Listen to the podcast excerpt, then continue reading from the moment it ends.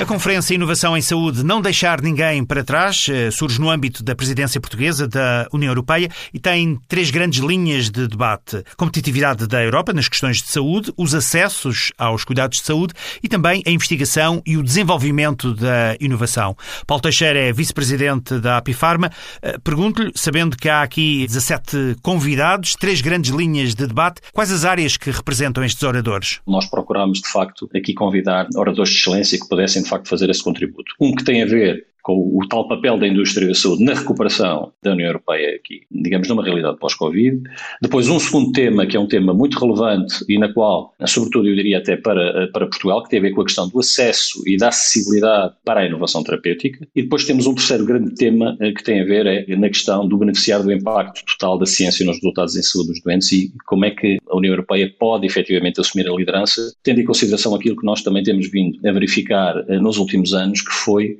uma deslocalização, se quisermos, de muitas unidades de produção e muito, inclusive de alguns centros de inovação para outras partes do mundo.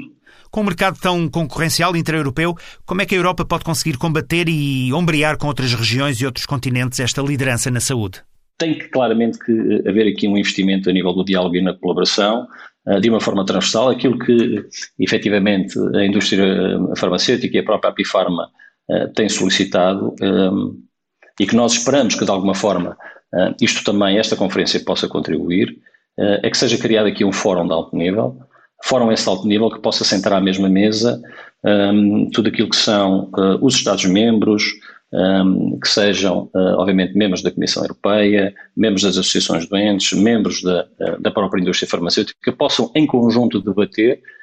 um, formas de tornar este setor, de facto, mais competitivo, para fazer face uh, não apenas àquilo que é, uh, obviamente, outros setores uh, e, sobretudo, outras realidades a nível do globo, mas, sobretudo, que consiga resolver os problemas que nós temos, que é de tornar esta indústria mais competitiva e, sobretudo, que possa contribuir de uma forma também mais eficiente para que os cidadãos europeus possam ter acesso de uma forma mais equitativa à inovação terapêutica que tanto necessitem e que, ao mesmo tempo, a Europa também esteja muito mais bem preparada para fazer face a futuras crises de saúde pública que possam vir a surgir.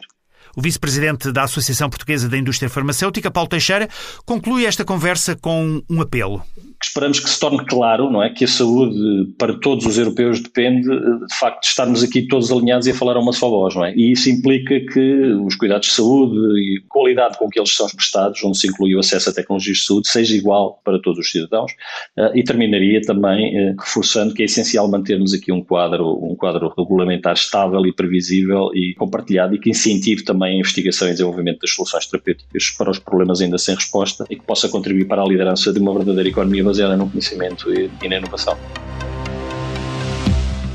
Conversas Mais Saúde na Europa. Uma iniciativa da TSF com o apoio da Apifarma.